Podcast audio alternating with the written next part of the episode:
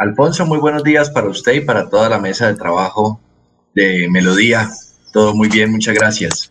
Bueno, eh, doctor José David, eh, realmente, eh, ¿qué le dice usted a Bucaramanga sobre tantos atracos? Porque, como usted comprenderá, la gente está muy asustada, sobre todo aquellos que van por la calle y contestan el celular o están inclusive en cafeterías que de un momento a otro llegan las motos. ¿Qué se va a hacer al respecto?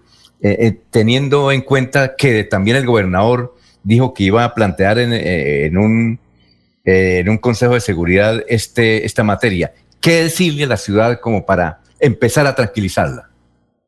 Bueno, yo creo que más que reuniones y más que sacar trinos diciendo que nos preocupa la seguridad y que hay que tomar acciones, pues nosotros lo hemos venido haciendo desde la alcaldía de Bucaramanga. Eh, ayer con la Policía Metropolitana lanzamos un plan de choque contra el atraco, precisamente conformado por unidades de reacción de la Policía Nacional, donde podamos atender de manera inmediata cada una de estas situaciones que están ocurriendo en la ciudad que nos preocupa. Hemos visto una ola de inseguridad, Alfonso, Jorge, Laurencio, Ernesto y todos los oyentes de Radio Melodía de, a nivel nacional, que por supuesto ha prendido las alarmas en Bucaramanga y por eso nuevamente ayer eh, retomamos nuestros comandos situacionales y tomas de barrios en la Comuna 14, donde fuimos más de 100 personas de las diferentes instituciones, de la mano del ejército, de la policía, la dirección de tránsito, hacer control de armas, control de eh, vehículos, hacer requisas para evitar que se sigan cometiendo los delitos. Estamos también fortaleciendo los frentes de seguridad, eh, más de cinco años sin que se les invertía un solo peso a este sistema de alarmas comunitarias o de las cornetas, como se conocen eh, normalmente en los barrios, y ya el día lunes iniciamos la ejecución en los barrios. Entonces, pues es con hechos. Hemos publicado también, Alfonso, la contratación o la compra de dos vehículos para el Ejército Nacional para redoblar el patrullaje que se tiene por parte de la Policía Militar acompañando a la Policía Nacional, que esperamos que en menos de cuatro meses ya se los estemos entregando eh, a ellos para poder seguir trabajando articulados. Y una cosa muy importante es que la seguridad no es solo también eh, esa fuerza, es esa contención que por supuesto la estamos haciendo y que nos ha permitido reducir los homicidios a lo largo de este año versus el año 2020 y 2019, sino también es eh, atender a más de 2.000 jóvenes con programas de formación deportiva de las escuelas del Instituto de Recreación y Deporte de la Alcaldía de Bucaramanga, es atender con, a más de 1.000 jóvenes en la Escuela Municipal de Artes para que tengamos también ocupación del tiempo libre y evitar que nuestros niños y que los jóvenes puedan ingresar a la delincuencia y seguir cometiendo estos hechos que tanto tenemos que lamentar en nuestra ciudad. Ya, definitivamente, porque muchos creían, inclusive algunos concejales lo pedían y algunos colonistas, como, como Isaí Fuentes lo, lo, lo, pedía, de eh, prohibir el parrillero. Eso, esa fórmula de prohibir el parrillero, debido a que pues muchos atracos se cometen con el parrillero. Ya definitivamente eso no va. Sí, la restricción de parrillero no va y, y y realmente es porque por estudios hemos podido determinar, hay un estudio de la Universidad de los Andes y hay unas investigaciones de, otras instituciones que demuestran que cuando se prohíbe el parrillero para atacar la delincuencia, eh, lo que se hace es mutar el delito, migra a las zonas, eh, digamos que en, al perímetro de donde se prohíba el parrillero cuando se hace por zonas, cuando se hace por ciudades y no por área metropolitana. Entonces aquí lo que haríamos es que migre el delito a Florida Blanca, Piedecuesta, Girón, porque nosotros sí tenemos esa restricción y no está en el área metropolitana y definitivamente pues eh, los atracos en su mayoría no se cometen por parrillero, se cometen sí con armas, con armas de fuego o armas blancas, eh, pero no, no es un porcentaje significativo para llegar a tomar la decisión de hacer esta restricción y por eso es que el alcalde lo anunciaba el día lunes y, pues nosotros mantenemos la posición en que solamente para que tengamos una, una estadística, eh, el 14% de los, de los hurtos a personas que obviamente están registrados en nuestras estadísticas que dependen de las denuncias de los ciudadanos, se cometen por un parrillero. La mayoría se cometen, el 60% se cometen a pie. Entonces no podemos tampoco afectar a, a, todas las familias y a las personas que se desplazan en sus motocicletas a trabajar o a estudiar o a diferentes acciones por un pequeño grupo de delincuentes que quieran generarnos zozobra y a ellos son los que estamos persiguiendo y todos los videos que están publicando en redes sociales son los que estamos analizando para poder presentar eh, en, el menor tiempo posible, que es lo que le hemos, pedido, le, hemos pedido a la policía, pues resultados en la captura de estos, de estos personajes. Doctor José David, son las 6 y 14 de José David Cabanzo, secretario del Interior. Eh, usted ha anunciado que el ejército va a estar ya en las calles de Bucaramanga. Eh, ¿En qué sectores va a estar el ejército y a partir de cuándo? Bueno, llevamos, Alfonso, más o menos un mes donde eh, hemos programado un acompañamiento del Ejército Nacional a la Policía, de acuerdo con las funciones de cada uno, en las que en, horas de la mañana acompañamos patrullajes en el centro de la ciudad y en los sectores comerciales. En horas de la noche estamos fundamentalmente en el norte y en el sur de la ciudad también protegiendo la vida y evitando que ocurran los homicidios. Y adicionalmente hacemos una o dos veces a la semana tomas de barrios, tomas de, comunas, lo que hemos denominado comandos situacionales, y, y pues es, es, fortalecer ese trabajo en equipo. Tenemos una disposición absoluta por parte del comandante de la brigada y pues eh, ha sido muy bien recibido por parte del comandante de la Policía Metropolitana recibiendo este apoyo, porque esto se trata de trabajar en equipo. hay que recordar también que no se trata de militarizar la ciudad y que no lo vamos a hacer porque no estamos en, eh, en, las funciones y tampoco en la necesidad de hacerlo, pero sí es trabajar en equipo y, con, y con, contar con ese apoyo. A ver, Jorge, son las 6 y 15. buenos días para el secretario del Interior, don Alfonso. Eh, hablemos de la famosa percepción de inseguridad. Eh, hablábamos, eh, teníamos la oportunidad de hablar con un analista político y decía que lo de la percepción se tendría por base que hoy en día, como nunca antes, es fácil encontrar sistemas de seguridad en cualquier tipo de establecimiento comercial. Es decir, eh, desde el establecimiento más pequeño hoy ya tiene acceso a la tecnología y puede instalar una cámara de seguridad donde se registran hechos y que obviamente también la facilidad al acceso, de acceso a las redes sociales, pues permite que la información que se capta a través de esas cámaras pues eh, quede a, a, a disposición de, de, la audiencia en las redes sociales. Y hoy en día la tendencia de todas las personas es subir a las redes cualquier tipo de video. Eh, decía que en Bucaramanga efectivamente hay un comportamiento mmm, de la inseguridad unos niveles que se han mantenido de manera histórica, eh, pero que la percepción de inseguridad que existe hoy en día es precisamente porque hay un alto eh, tráfico de, de, de, estos contenidos, de estas cámaras de seguridad en las redes sociales, que como antes no teníamos la oportunidad de verlos, entonces nos sentíamos seguros. Y hoy que tenemos la oportunidad de ver esos videos, pues eh, se crea esa sensación de inseguridad. ¿Cuáles son las cifras reales de la inseguridad en Bucaramanga, doctor Cabanzo? Jorge, pues muchas gracias. Esto, esto ha sido una pregunta bastante polémica en los últimos días, porque, y, pero a mí me ha gustado esta discusión. Eh, hemos llevado la discusión también a un poco, eh, a pesar de que la han querido politizar la, la, seguridad ciudadana, hemos llevado la discusión a un tema técnico para diferenciar y los ciudadanos cada vez lo están entendiendo más y conociendo que hay una cosa que se llama la seguridad objetiva, que lo hemos insistido en los diferentes medios, y la seguridad subjetiva. La seguridad objetiva, pues son las cifras que manejan las instituciones, eh, basadas principalmente en las denuncias. Y si nosotros hablamos de esto eh, en el hurto común respecto al 2020, eh, una reducción del 20% en el primer trimestre y respecto al 2019 una reducción del 23% del hurto común de acuerdo con las cifras que son basadas en las denuncias que hacen los ciudadanos. Por supuesto, esto es un subregistro porque no todo ciudadano que eh, es atracado, que es hurtado sus pertenencias, que le roban en su casa, pues denuncia pero son las cifras con las que trabaja toda la institucionalidad. Y lo otro, como lo decía usted, en, en, cuanto a la seguridad subjetiva, que además de la percepción, pues es el sentimiento, es lo que está pasando, es lo que no se denuncia, es lo que se ve en, redes sociales y en diferentes medios de comunicación, pues es lo que nos hace sentir eh, más seguros o menos seguros. Hace dos días participaba en un foro de vanguardia en donde me hacían una pregunta muy similar y también ellos entrevistaban a varios ciudadanos y fue muy curiosa la respuesta de la mayoría, donde le preguntaban si se sentía seguro y ella, yo no me siento seguro, ¿por qué? No, porque vi un video en redes sociales, ¿usted ha sido víctima? No, no he sido víctima.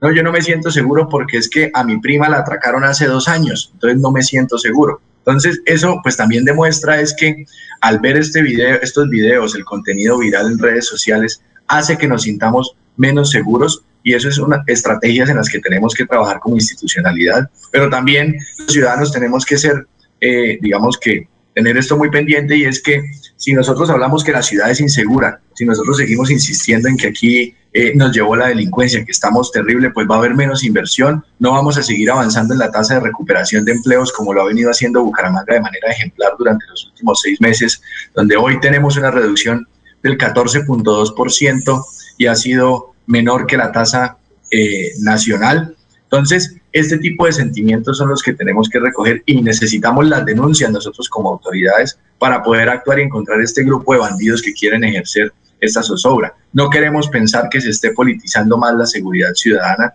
porque esto es una afectación de todos, del patrimonio, de la honra, de los bienes de los ciudadanos, y no vamos a permitir que se preste para discursos políticos, sino esto tiene que ser esas acciones, tiene que ser con hechos, con trabajo en equipo, y como nunca, como en los últimos cinco años se ha venido trabajando de manera tan coordinada con toda la institucionalidad para darle buenos resultados a los ciudadanos. Antes de la pregunta, Laurencio, ah, sí, antes de su pregunta es para precisar este dato, doctor eh, Jesús David, es lo siguiente.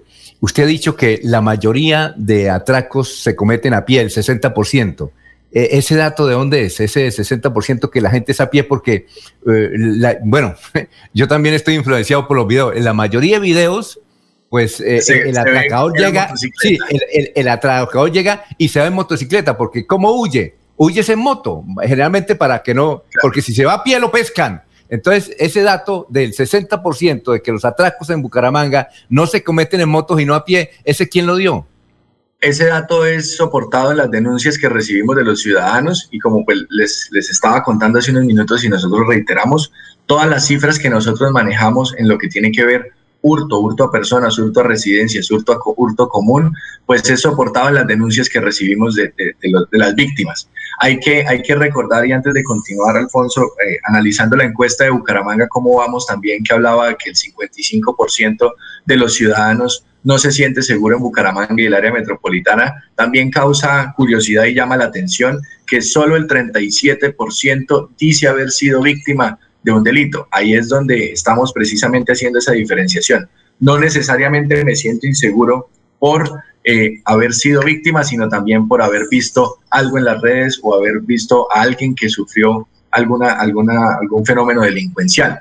Entonces, esta, esta, el móvil del agresor, que puede ser a pie, pasajero de moto, conductor de moto u otras modalidades, está soportado en las denuncias que nosotros recibimos. Y de los 1.287 casos de hurto a persona que tenemos denunciados al 31 de marzo de 2021, es donde vemos que el 69%, el 70% fue por pasajero, eh, fue por, perdón, fue a pie y el y el, y el, el 14% por conductor de moto y el 21% por pasajero de motocicleta.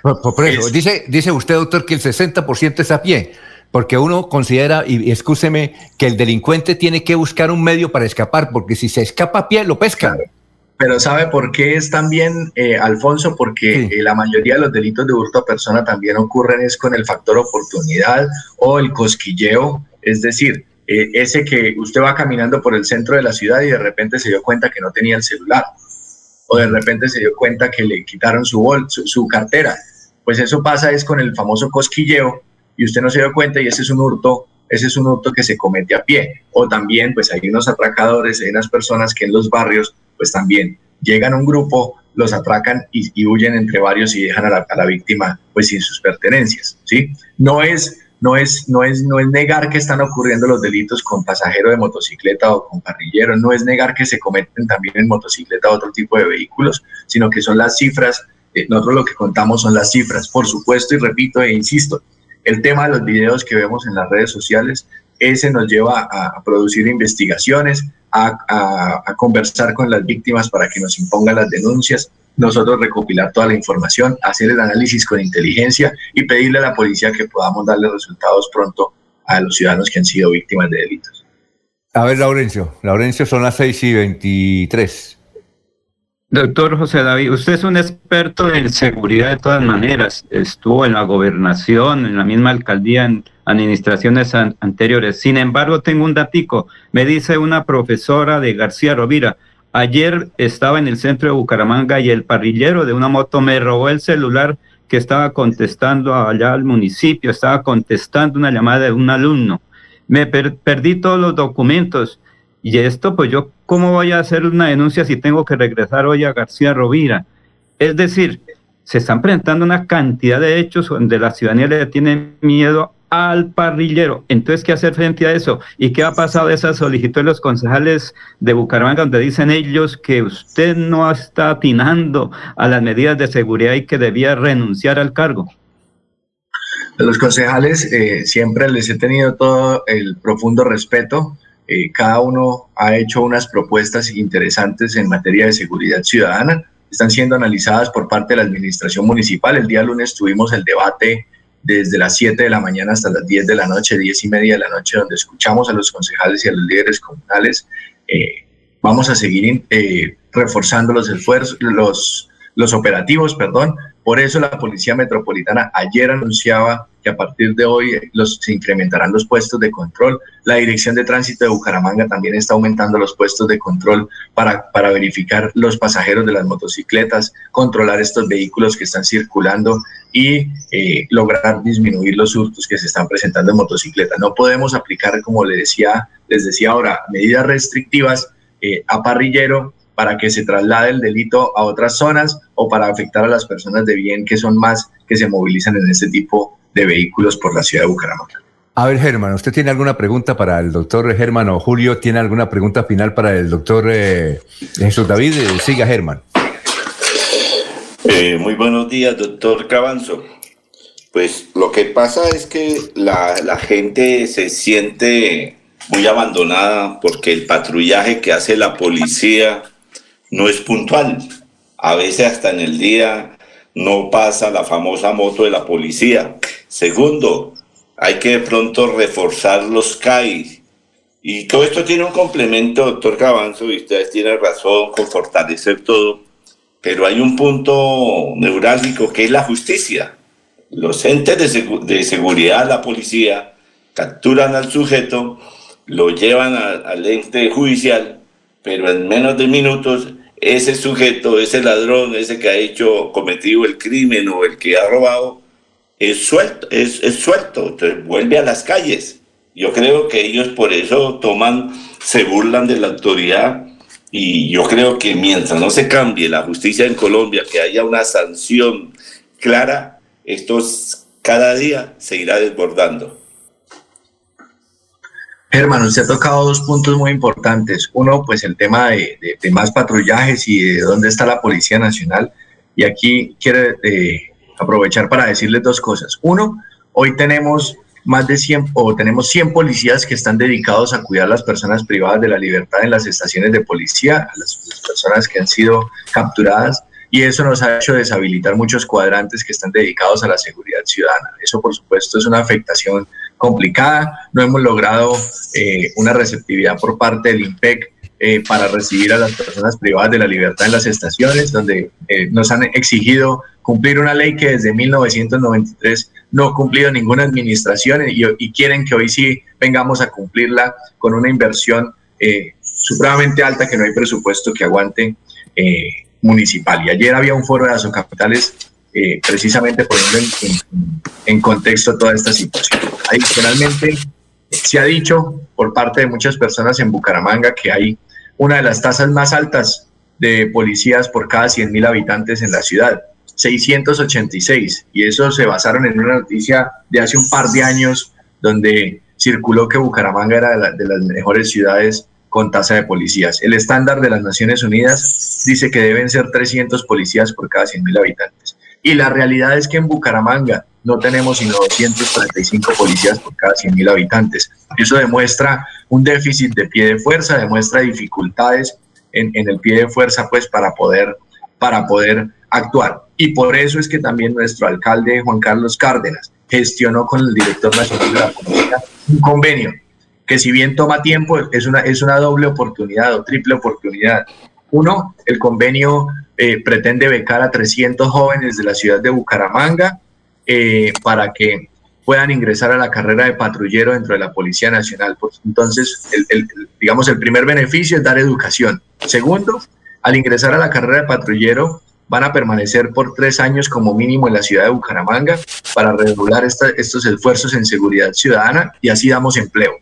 Y tercero, ah, estamos aumentando el pie de fuerza para lograr llegar por lo menos al estándar de las Naciones Unidas, el, recomendado en las Naciones Unidas para aumentar todos los cuadrantes, los patrullajes, los planes de choque y así contrarrestar toda esta delincuencia. Y por supuesto, dígame Germán.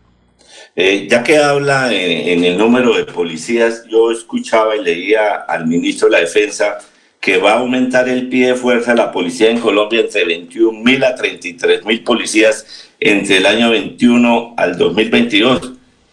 El municipio de Bucaramanga creo que para tener más número de agentes para el patrullaje tiene que hacer una inversión presupuestal. ¿Y cuántos policías creen usted que requiere Bucaramanga además para que haya una completa y plena seguridad en la ciudad?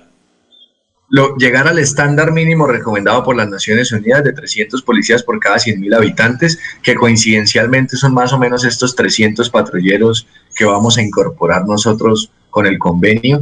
Eh, adicionalmente, pues le hemos pedido al gobierno nacional y a la Policía Nacional. Pero, doctor Cabanzo. Dígame, Laurencio. Es que es que eso va a ser para un año y la gente requiere es inmediato. No habrá la facilidad de pronto de un convenio con la Policía Militar, la Segunda División, Quinta Brigada, porque la gente está reclamando esa hora.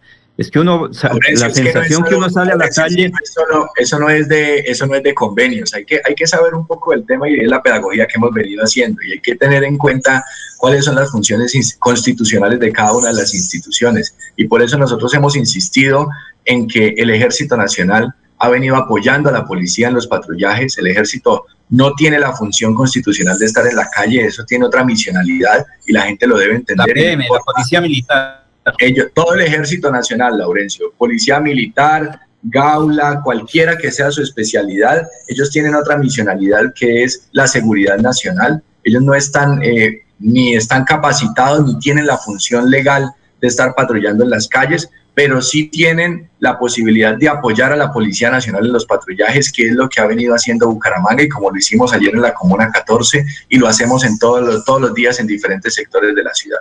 Entonces, ahí es donde nosotros pues también tenemos que entender un poco cómo funciona el Estado. Le hemos pedido a la Policía Nacional, y lo que yo iba a decir, que también nos llegue un grupo grupos de apoyo mientras capacitamos a estos patrulleros. Antes de Semana Santa recibimos al grupo Unipol, que es un grupo de intervención policial para la seguridad ciudadana, es un grupo que viene capacitado en planes de choque para contrarrestar la delincuencia y contrarrestar los homicidios y vamos a seguir redoblando los esfuerzos. Eh, eh, ha sido el llamado y el pedido y el trabajo en equipo que hemos venido implementando con el alcalde Juan Carlos Cárdenas, con el comandante de la Policía Metropolitana y el comandante de la Quinta Brigada para redoblar todos los esfuerzos. Por supuesto que nos preocupa la justicia, para terminar la pregunta de Germán, y pues ahí le hemos pedido a la justicia mayores acciones para que todos los delincuentes paguen sus condenas como debe ser.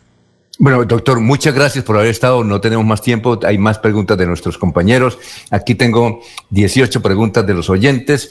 Esas preguntas, ¿a dónde las podemos enviar, doctor? Hay preguntas sobre que hay que colocar más gente en los semáforos de policía y todos esos aspectos en los barrios, como ejemplo Provenza, que está, dicen, inmerso en una seguridad impresionante, inseguridad impresionante. ¿A dónde pueden comunicarse ellos? Pues Alfonso, nosotros tenemos un grupo de gestores de convivencia en cada una de las comunas. Vamos a publicar en la página web el directorio de los gestores de convivencia para que todas estas propuestas se las hagan llegar a los gestores de convivencia en cada una de sus comunas, que es precisamente como el enlace de la administración con los ciudadanos, con los líderes y con los presidentes, y, así vamos solucionando el problema de seguridad entre todos. Doctor eh, José David Cabanzo, muchas gracias por haber estado aquí en Radio Melodía, muy gentil. Gracias, Alfonso, y a toda la mesa de trabajo y los oyentes, muchas gracias y buen día.